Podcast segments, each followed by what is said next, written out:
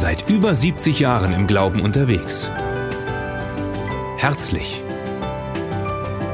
Persönlich. Ermutigend. Das überkonfessionelle Missionswerk Karlsruhe. Voller Freude am Leben. Ja, wir wollen heute Morgen einsteigen in das Wort Gottes und es ist eigentlich nur eine Fortsetzung dessen, was wir heute Morgen schon erleben durften. Ihr dürft mir gerne die Folien auflegen und dann können wir da einsteigen, denn wir wollen heute Morgen einfach da hineingehen und das Schöne ist, Gott selbst, er ist hier. Jesus selbst macht sich auf den Weg, uns zu begegnen. Das ist etwas, das wir einfach erleben dürfen, wo wir wissen müssen, wir kommen nicht einfach zusammen, um irgendwie an Gott zu denken oder um uns äh, religiöse Gedanken zu machen. Wir begegnen einem lebendigen Gott. Und in den Text, in den wir hineinschauen wollen, da sehen wir einfach, wie Gott selbst handelt und er ist nicht nur hier als Beobachter, er ist hier als Akteur. Wenn Gott da ist, dann kann er gar nicht einfach da sein und zuschauen. Gott in seiner Kraft, er, er handelt und ich nehme euch mit hinein in einen Text, wer seine Bibel dabei hat, darf gerne mit aufschlagen aus Matthäus Kapitel 9, Verse 35 bis 39. Da lesen wir, danach zog Jesus durch alle Städte und Dörfer in dieser Gegend. Er lehrte in den Synagogen, verkündete alle überall im Land die rettende Botschaft von Gottes Reich. Wohin er auch kam, heilte er Kranke und Leidende. Also wenn wir diesen Text lesen, das ist spektakulär, oder? Es liest sich fast wie Missionswerk unterwegs. Die Esther hat mich angeschaut und ich habe genau gesehen, was du gedacht hast. Jawohl.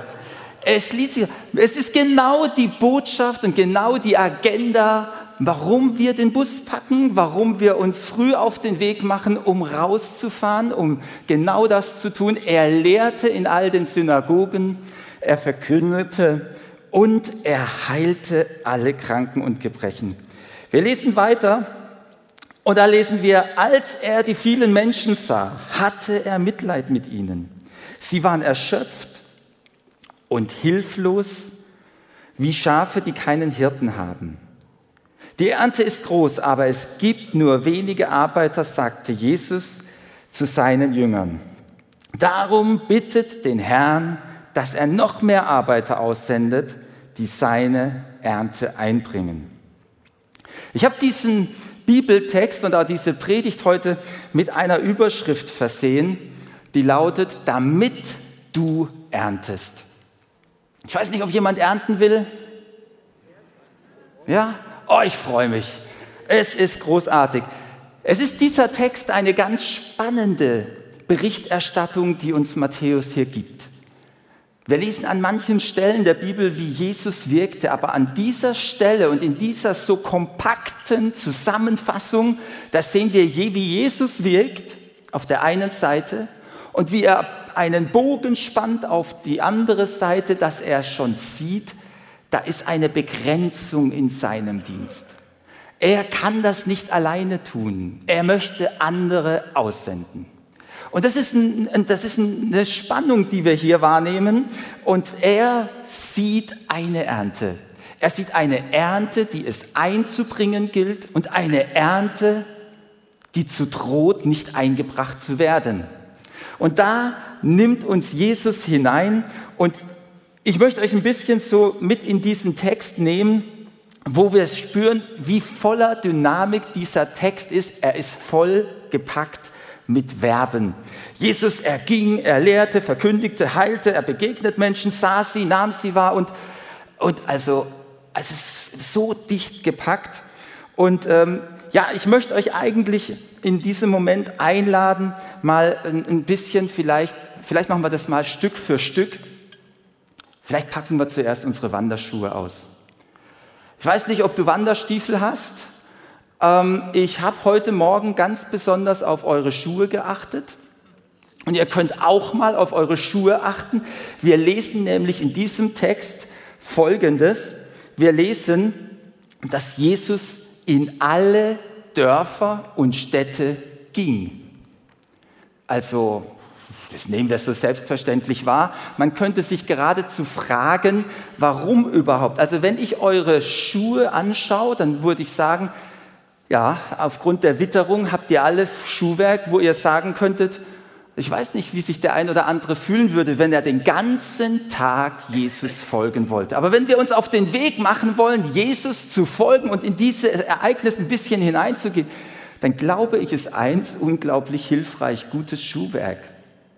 Jesus, er ging durch alle Dörfer, durch alle Städte, nicht nur einen Tag. Also vielleicht würde der ein oder andere sagen, ich ziehe meine Jogging-Schuhe an so wie der, wie heißt der, der, der, der Kip, Kipchong? Kipchong, wie heißt er? Ich habe ihn aufgeschrieben. Kipchoge, Eluid Kipchoge. Habt ihr von dem gehört? Der Eluid Kipchoge, 41 Kilometer in unter zwei Stunden, eine Stunde, 59 Minuten, 40 Sekunden. Und das Spektakel waren seine Schuhe. Ja, über 1000 Euro, um die 1000 Euro. Spezielle Schuhe, also die machen dich angeblich schneller die brauchst du nicht. Warum brauchst du die nicht? Weil Jesus nicht von Ort zu Ort rannte, sondern ging. Und man könnte sich ernsthaft fragen, warum redet der Thomas heute so viel über dieses eine kleine Wörtchen ging? Wisst ihr, warum hat denn das Matthäus aufgeschrieben? Es ist eine Selbstverständlichkeit. Er ist nicht mit dem Hoverboard gefahren und er ist auch nicht mit dem e-, e-, e-, E-Roller gefahren. Natürlich, er musste.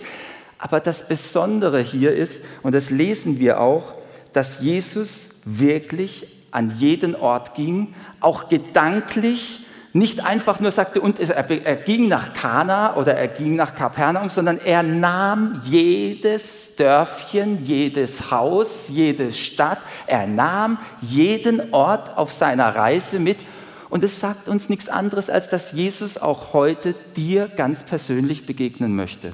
Dass er jeden Menschen aufgesucht hat, dass er die ganze Gegend durchstreift hat. Er hat nicht gesagt, ich nehme den kürzesten Weg zur nächsten attraktiven ähm, ähm, Marktplatzsituation oder zum nächsten zur nächsten Gelegenheit, sondern er ging zu Fuß von Haus zu Haus, von Ort zu Ort. Wenn dort heißt Dörfer, ja, dann waren das Dörfer winzige, kleine, wie wir sagen, ein Kaff war das. Ja. Da waren ein paar Leute. Aber Jesus ging hin und Jesus verkündete und Jesus heilte und Jesus forderte die Menschen auf, diese Ernte zu entdecken. Überall lesen wir, überall ging er hin. Ich habe euch so ein Bild mitgebracht, wenn man sich vorstellt, er ging durch die ganze Gegend. Ich weiß gar nicht, wie lange er sich da auf, aufgehalten hat, wird uns gar nicht berichtet, ist so eine kompakte Zusammenfassung. Aber so, danach zog Jesus durch alle Städte und Dörfer in dieser Gegend. Und er lehrte in den Synagogen und verkündete, wo? Überall. Sagen wir das mal gemeinsam. Überall. Und er verkündete wo? Ich glaube, das müssen wir uns ganz neu zu Herzen führen, dass Jesus überall die Botschaft hören möchte. Wisst ihr, wo der unchristlichste Ort auf der ganzen Welt ist? Der ist im Osten Deutschlands. Das ist nachgewiesenerweise die wenigsten wirklich, die Gott überhaupt von Gott gehört haben, die Gott erlebt haben, in Deutschland. In Deutschland. Überall soll das verkündigt werden, diese rettende Botschaft vom Reich Gottes. Es ist ganz spannend, ähm, wenn wir diesen ganzen Bericht so lesen und diese, diese kompakte Zusammenfassung, man könnte fast den Eindruck haben, Jesus ging es wie uns. Seine Agenda für den Tag war lang, und er hat in diese Zeit alles reingepackt. Er lehrte überall, er heilte alle Gebrechen, er sah alle Krankheiten, er sah die Menschen. Und es fühlt sich für ihn wirklich auch am Ende des Textes, haben wir das schon gelesen, dass er sieht, also da ist so viel zu tun. Und das ist manchmal so die Situation, wo wir spüren, Jesus, er hat unglaublich viel Aktivität hier. Und er wollte wirklich, dass dieses ganze Erntefeld bestellt wird. Und doch ging er irgendwie mit dieser ganzen Agenda nicht planlos vor. Jesus hatte eine Strategie. Wir lesen das in diesem Text. Er heilte, er begegnete und diente der Volksmenge. Er lehrte die, die sich Zeit nahmen, ihm zuzuhören. Und am Ende sehen wir auch, und er sandte Menschen aus und forderte sie auf, in diese Ernte und diese Ernte auch so auf den Blick zu nehmen, in den Fokus zu nehmen. Und schaut mal, wenn wir hier lesen, und er lehrte in den Synagogen und verkündete überall, dann war es ihm wichtig, dass die Botschaft, die Wahrheit neu den Menschen eine richtige Ausrichtung gab. Und während die einen Hilfe bekamen und Heilung empfingen, haben andere neu die Wahrheit hören müssen. Die haben neu äh, ihr Leben ausrichten müssen. Und Jesus sagt, ich bin gekommen, damit sie den Weg finden, damit sie die Wahrheit verstehen, damit sie nicht in dem Irrtum sind. Den, den Gelehrten sagt er mal, ihr irrt. Den Gelehrten, den Schriftgelehrten sagt er, ihr irrt, weil er weder das Wort kennt, noch die Kraft Gottes. Ihr irrt. Und er sieht hier Menschen, die sich in einem Irrtum bewegen. Das hat ihn ja auch bewegt. Aber weißt du, für dich kann es auch bedeuten, vielleicht bist du heute hier und sagst, ah, das ist gut zu wissen, dass Jesus jedes Gebrechen und jede Krankheit anrührt. Amen. Ist das nicht wunderbar? Aber vielleicht bist du hier und sagst, oh, bin ich froh, gerade zwickt's und zwackt's nicht, ja. Gerade geht's mir gut, aber dann will dich Jesus lehren. Es ist nicht, er, er hat eine Strategie, er hilft, er lehrt, aber er hat da auch wirklich etwas vor. Und ich glaube, manchmal haben wir wenig und zu wenig Zeit, dass wir uns von Jesus lehren lassen. Weißt du, wie du dich von Jesus lehren lassen kannst? Kannst jeden Morgen einfach das Wort nehmen. Und du kannst dich von ihm lehren lassen. Und wenn du das tust, dann wird es dein Leben richtig ausrichten. Und das war Jesus wichtig. Wir sehen, das war eine Kombination. Er wollte nicht nur hier jetzt ein bisschen Kreuzweh weg und dort ein bisschen, ähm, ähm, was wir alles an Zeugnissen gehört haben. Ist das nicht großartig?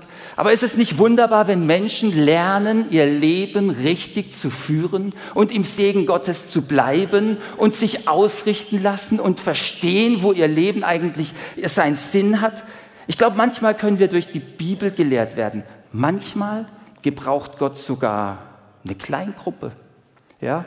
Dann, dann redet er zu dir, während man zusammensitzt. Ja, die Bibel nennt das ja Eukos, ja, in der Hausgemeinde, ja, wo man im Haus sich hin und her trifft und sich Zeit nimmt, auf Gott zu achten und hinzuhören. Oder manchmal gebraucht er sogar einen Prediger. Du liebe Zeit, das ist ja auch passiert schon. Ich möchte euch heute noch einen Schritt weiter mitnehmen. Jesus, er lehrte die Menschen und wir lesen weiter, er sah die Menschen. Er sah die Menschen und da habe ich euch ein paar Fotos mitgebracht, als er die vielen Menschen sah. Wisst ihr, wenn du auf einer Reise bist, dann hast du was zu erzählen. Und ähm, du kannst viele Menschen sehen. Jesus ging durch die ganze Gegend und er hat Menschen gesehen, die Hilfe benötigten. Er ging durch Städte, er hat viele Menschen in Bewegung gesehen. Er hat wahrscheinlich Menschenmassen gesehen, ja, weil in Städten, boah, geh mal auf den Bahnhof.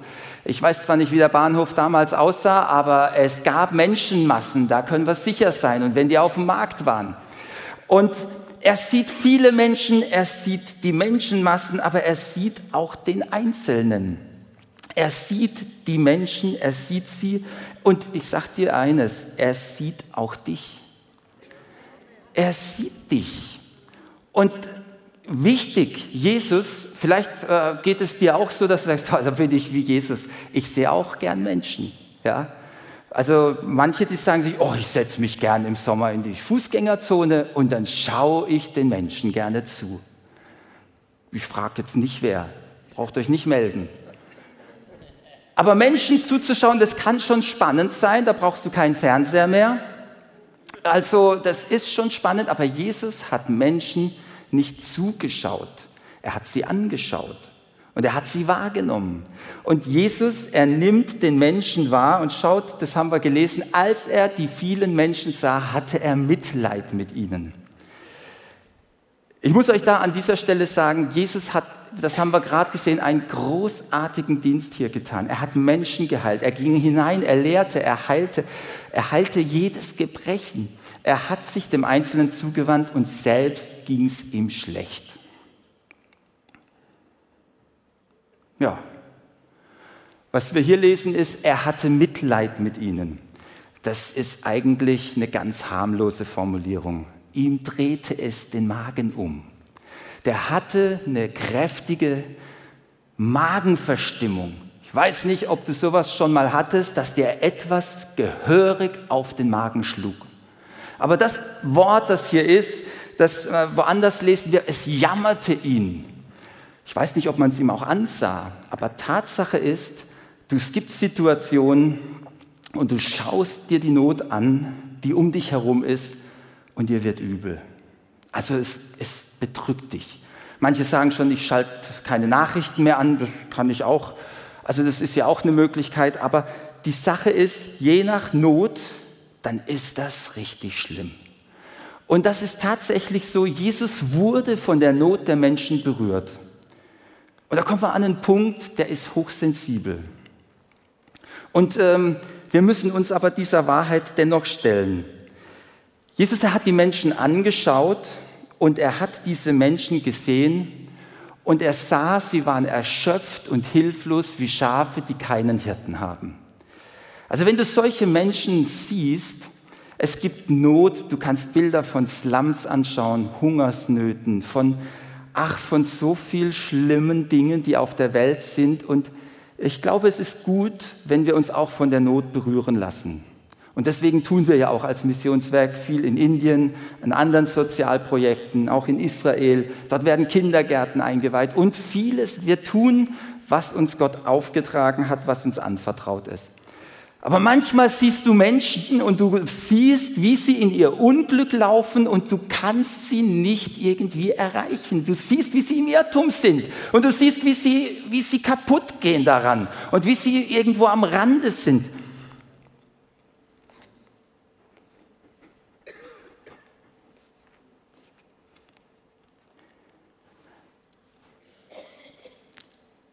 Jesus, er hat diese Not gesehen er war berührt. Und ich weiß nicht, wie es dir geht, aber manchmal berührt uns eine Not. Und da haben wir Menschen eine Schwäche. Diese Not macht uns fast kraftlos, handlungsunfähig. Du siehst die Not und du, du kapitulierst. Manchmal geht es uns so aufs Gemüt, dass wir ohnmächtig daneben stehen. Und es gibt Psychologen, die haben schon gesagt, ja, das ist so eine menschliche mögliche Reaktion, dass du Mitleid empfindest, dass du richtig mitleidest, ähm, weil du auch nicht in der Lage bist, da wirklich was zu ändern. Und das ist eine gefährliche Form von Berührtsein. Stellt euch mal vor, ein Notarzt kommt an einen Unfall und er fängt an zu heulen. Ja, das, das, ist, das ist ein Drama, was da passiert. Und es ist auch zum Heulen. Und es kann dir so aufs Gemüt gehen, dass du nicht mal mehr die Nummer weißt, einen Rettungswagen zu rufen. Aber etwas, was hier in dieser in diesen Texten auftritt, ist Jesus, er sieht die Not, es dreht ihm den Magen um, es schlägt ihm aufs Gemüt, es ging ihm nicht gut dabei. Die Worte sagen das alle, das ist nicht eine Interpretation von mir. Wenn du da in diesen Text hineingehst und das mal in den verschiedenen Bibelübersetzungen liest, es war Jesus nicht egal. Es hat ihn bewegt. Und doch war er befähigt. Er war befähigt, diese Not zu wenden. Und das ist etwas, er, er war berührt und nicht, und nicht in der Form belastet, bedrückt. Und ich möchte uns an diesem Morgen ein Stück herausfordern, uns in dieser Weise auch einer Not zuzuwenden, so wie Jesus das tat. Also wir haben diese unterschiedlichen Volksgruppen und diese äh, Zielgruppen, zu denen Jesus spricht, einmal hat er die Nöte angerührt, einmal hat er Menschen gelehrt und dann hat er Menschen angesprochen und hat ihnen Folgendes gesagt. Er hat, sie, er, hat, er hat mit ihnen darüber gesprochen, er hat diese Menschen angesehen und wie auch immer. Und dann spricht er weiter und er sagt, die Ernte ist groß, aber es gibt nur wenige Arbeiter, sagt Jesus zu seinen Jüngern. Darum bittet den Herrn, dass er noch mehr Arbeiter aussendet, die seine Ernte einbringen. Das sagt er in diesem Kontext. Und wenn ich diesen Vers gelesen habe und auch, auch so, wenn ich ihn lese, natürlich der Begriff Ernte, vor meinem inneren Auge sehe ich ein großes Weizenfeld. Ich sehe eine schöne Ernte, vielleicht Senffelder, die leuchtend in der Gegend hervorstechen. Oh, man sieht vielleicht hier in unserer Gegend, da wo Europas größte Kornkanner, was Mais ist, da angeht, ja, dann siehst du große Maisfelder. Aber diese Ernte, um die es hier geht, sind Menschen, die zerbrochen sind. Sind Menschen, die am Boden liegen. Genau das sagt er, die erschöpft sind, ermattet, wie solche, die keinen Hirten haben. Und die sind am Boden. Es ist wie einer, der am Boxkampf einen abkriegt und peng, er liegt K.O. am Boden. Und Jesus sieht diese Menschen und er sieht diese Ernte. Und er sagt, oh, das ist ein weites Erntefeld. Und dann kommt etwas, wo Jesus sagt, darum, darum ähm, bittet den Herrn, dass er noch mehr Arbeiter aussendet, die seine Ernte einbringen. Jesus gibt einen Auftrag, einen Gebetsauftrag. Ich weiß nicht, wie sehr du diesen Gebetsauftrag schon für dich entdeckt hast, aber wisst ihr, ähm, wir müssen nicht perfekt und fehlerlos sein. Wir müssen gar nicht in der Lage sein, die Welt zu retten. Manchmal, wenn du die Not so siehst, dann macht sie dich auch deswegen so bedrückt und, und, und blockiert und so ohnmächtig, weil du, ja, du kannst nicht die Welt retten. Wisst ihr, das müssen wir gar nicht. Es gibt einen, der hat die Welt gerettet. Amen.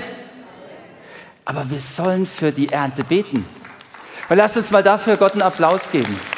Weil das ist so etwas Befreiendes. Wenn du die Not siehst, dann möchte ich dich ermutigen an diesem Morgen, lass dich mal darauf ein, dass Jesus zu dir sagt, schaut mal die Ernte, schaut mal die Menschen, die kaputt sind, schau das mal an, lass dich davon berühren und jetzt sei nicht gleich äh, aktiviert, etwas zu tun, sondern bete. Der erste Schritt ist, bete.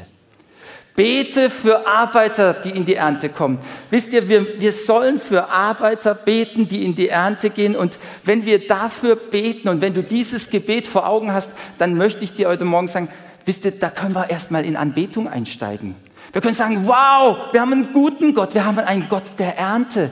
Nicht einen Gott, der die Ernte zerrütten lässt, sondern einen Gott, der die Ernte am Ende einbringt. Gott will, dass jeder Mensch gerettet wird und, äh, und dass alle Menschen zur Erkenntnis der Wahrheit kommen. Amen. Und Gott liebt die Menschen.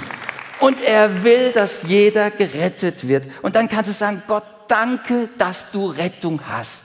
Danke, dass du Rettung gibst. Danke, dass du der Herr der Ernte bist. Wir haben es hier. Es ist seine Ernte. Es ist nicht deine Ernte. Es ist seine Ernte und es, äh, dafür können wir Gott danken. Wir können danken, dass Gott eine Möglichkeit für Rettung geschenkt hat. Wir können sagen, danke, danke, dass du Jesus gegeben hast, der jedes Gebrechen heilt, der jede Krankheit heilt, der die Menschen zurechtbringt, wo kein Wort mehr sie zurechtbringt, der in der Lage ist zu lehren und zu verkündigen. All das passiert und du kannst danken Gott für die Rettungsmission. Aber dann kannst du einsteigen und sagen, Jesus, du hast mich beauftragt, dass ich auch bitten soll. Und ich will bitten für Erntearbeiter. Also manchmal bitten wir ja einfach um Mitarbeiter. Ich bete gern für Erntearbeiter. Kennst du den Unterschied? Also, wenn du mal bei einer Ernte mitgeholfen hast, dann wird geerntet, bis geerntet ist. Eine Ernte, das sagst du nicht, oh, meine Stunden sind voll. Tschüss sondern dann heißt es, so, da ist noch ein halbes Feld Also wenn du mal bei einer Weinlese mitmachst, dann lässt du nicht den halben Weinberg voll. Und dann wird halt dann Licht angemacht und dann wird weitergelesen und dann wird die Ernte. Betet doch für Erntearbeiter, für Leute, die kompetent sind, für Leute, die ausdauernd sind, für Leute, die eine Kraft mitbringen, für Leute, die willig sind, einen Einsatz zu bringen, für Leute, die freudig an der Ernte sind, für Leute, die sagen, ich sehe, wofür ich das tue und nicht, dass ich nur beschäftigt bin. Ich mache es nicht nur für Geld, sondern ich mache es, damit die Sache wirklich gelingt. Und das ist etwas, was Gott will. Er will, dass wir für Erntearbeiter beten. Er will, dass wir für Leute arbeiten, die ihr Bestes geben, die mit Freude dabei sind, die ausdauernd sind. Weißt du, dafür kannst du beten. Und wisst ihr, ich habe mir gedacht, wenn wir das neu lernen würden als Christen, dann würde Gott uns das auch geben. Wenn wir ihn bitten, dann was macht er? Er wird es geben.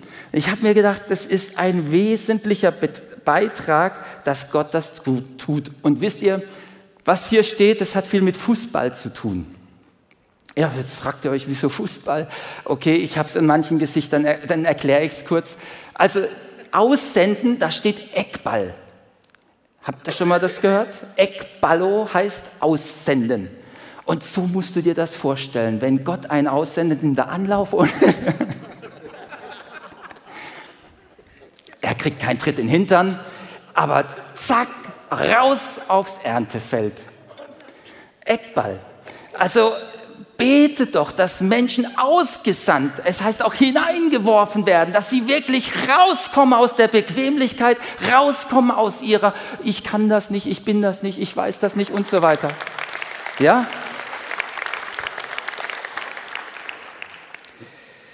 Ja, Gott will Menschen senden. Und dazu gehört, dass wenn Menschen gehen, dass sie sagen, ich versuch's mal, dass sie gewiss sind. Sagen, ich weiß mich von Gott gesandt. Und weißt du, ich glaube, manchmal gebraucht Gott einen ganz raffinierten Trick. Der sagt, ich ähm, will den an der Schule als Lehrer haben und äh, ja, weil er da nicht hingeht, gebrauche ich halt die Schule, dass er ihm sein monatliches Gehalt überweist, oder? Also manchmal glaube ich, würden wir nicht gehen, wenn es uns zu gut ginge. Aber Gott will dich vielleicht in der Bäckerei haben, am Friseurladen haben. Er will dich an dem Platz haben, wo du arbeitest, wo du deinen Alltag hast. Er hat dich dahin gesandt. Weißt du, Gott sendet uns in die Welt, in unser Leben, an den Platz, an deine Nachbarschaft, an deine Verwandtschaft. Und weißt du, manchmal Lass es zu, dass Gott dir die Augen neu öffnet und du auch einen Schmerz darüber erlebst, wo du sagst, hey, ich kann es mir nicht vorstellen, dass diese lieben Leute einfach verloren gehen. Ich kann es mir nicht vorstellen, dass diese Leute auf diesem Weg bleiben. Und dann bete für Erntearbeiter. Das kannst du beten, dass Gott den Menschen über den Weg schickt. Du kannst beten, dass Gott ihr Herz öffnet. Aber lasst uns doch für die Ernte beten. Amen. Ich möchte uns da heute Morgen hineinnehmen und ähm, ich möchte uns das so vor Augen führen, weil wir haben einen Herrn, dem ist nichts unmöglich. Und manchmal, da tun wir diese Dinge zur Seite und denken, ach, das ist schon so oft gesagt worden. Vielleicht in deiner Verwandtschaft, vielleicht bei deinen Kindern, vielleicht in der Familie. Und du sagst, ich weiß nicht mehr, wie ich das noch sagen soll. Bete, Bete neu für Erntearbeiter. Vielleicht weißt du es nicht, aber Gott schickt einen anderen Arbeiter vorbei. Vielleicht, vielleicht gebraucht er auch dich, vielleicht bist du die eigene Gebetserhörung.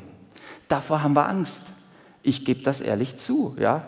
Also gibt ja, dass du sagst, oh, wenn ich jetzt dafür bete, nachher sagt mir Gott, geh noch. Also, okay, ja. Das, ähm, aber, aber ich möchte euch heute Morgen sagen, Gott hat eine Ernte und er möchte nicht, dass diese Ernte auf dem Feld umgepflügt wird. Manchmal passiert das, wenn keine Erntearbeiter da sind, werden die Erdbeeren, der Spargel, alles Mögliche. Ja, lass uns neu für Erntearbeiter beten. Also ein Pastor, der hat mal auf die Frage geantwortet, wie groß ist denn deine Gemeinde? Sagt er 25.000 Leute. Aber der war kein mega, mega Church-Pastor. Nee, aber seine Stadt war 25.000 Leute groß. Und ich fand das sehr, sehr gut. Eine sehr gute Perspektive, wenn wir sagen, wie groß ist denn das Missionsgebiet Oh, 300.000 Leute in Karlsruhe. Wie, wie groß ist denn das Missionswerk? Wie groß ist unser Radius? Wohin stecken wir unseren Blick? Und ich möchte uns sagen, heben wir unsere Häupter und sehen die Ernte und sehen auf die Ernte und tun uns die Augen zu und sagen, das ist auch ja ist selber Schuld und ist dies und jenes. Und ähm, ja, ich möchte uns einladen. Die Band darf kommen und uns ein Stück unterstützen und wollen wir doch Gott eine Handlung und eine Reaktion einfach geben auf sein Wort. Und ich möchte heute Morgen nicht, dass jemand hier nach Hause geht und sagt, ja, jetzt hat er das erwähnt, dass Gott über die Nöte eingreift. Ich lade euch ein, wenn ihr eine Not habt, dann lasst uns einfach jetzt eine Zeit in der Gegenwart Gottes haben. Jesus kommt zu dir. Er macht sich auf den Weg. Das ist, das ist die Botschaft des Evangeliums. Wollen wir uns erheben? Wenn du heute Morgen da bist und sagst, ich bräuchte eigentlich so eine Eingreifen, eine Hilfe Gottes, nimm doch für einen Moment einfach den Weg auf und komm nach hier vorn. Wir beten miteinander dafür. Ja? Wollen wir das tun? Ist da jemand, der das will? Braucht jemand eine Hilfe Gottes? Ja? Komm gerade jetzt nach vorn. Komm gerade jetzt nach vorn. Werde gleich die zwei anderen Gruppen auch noch rufen, ja?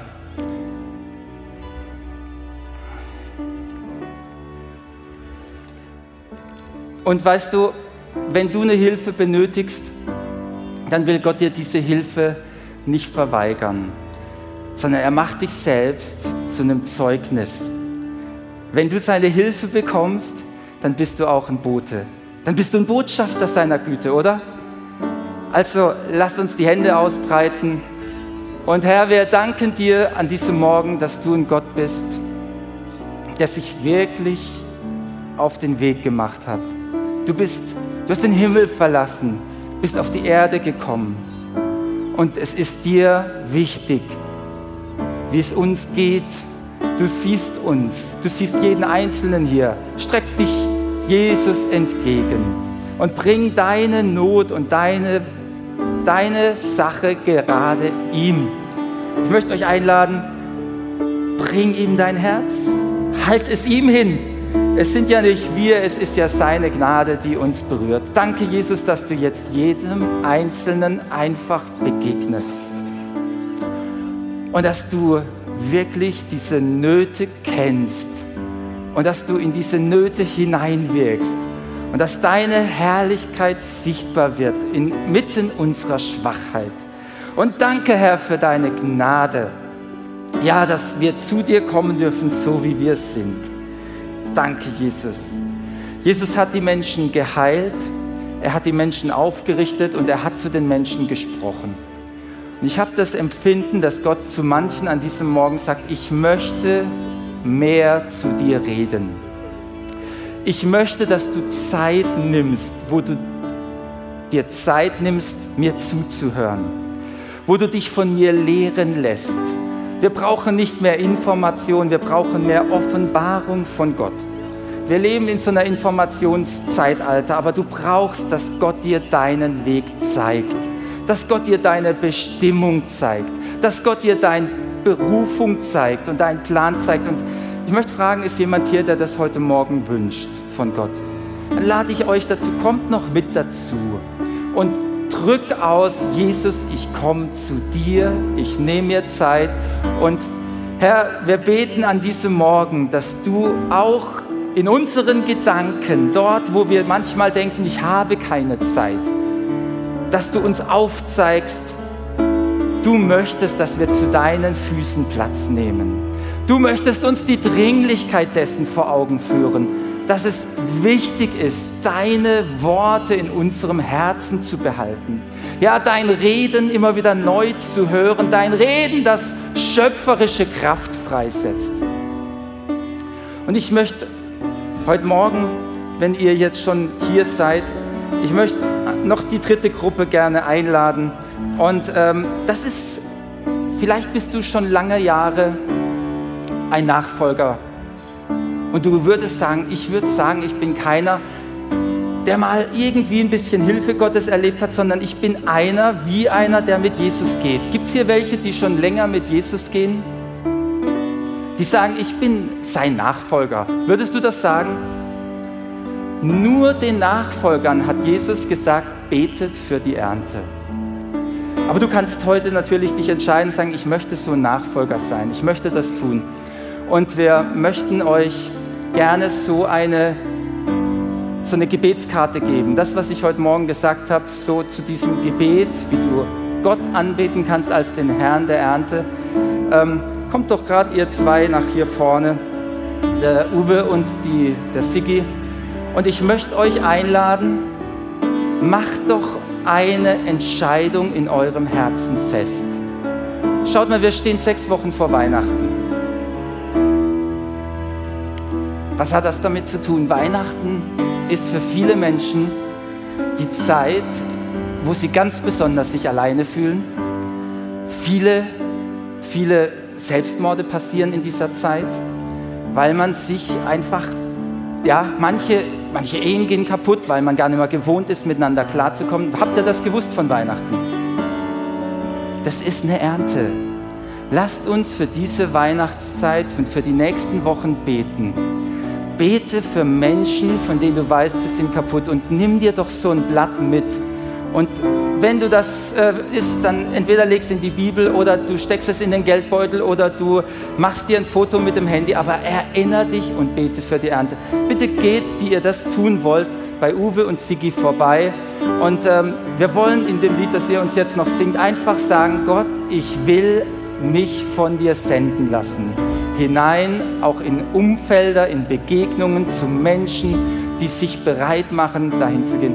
Möchte noch jemand hier sich da committen und ist gerade noch mit oben? Sei so gut, bitte komm nach vorne und hol das bei Uwe und bei Sigi ab.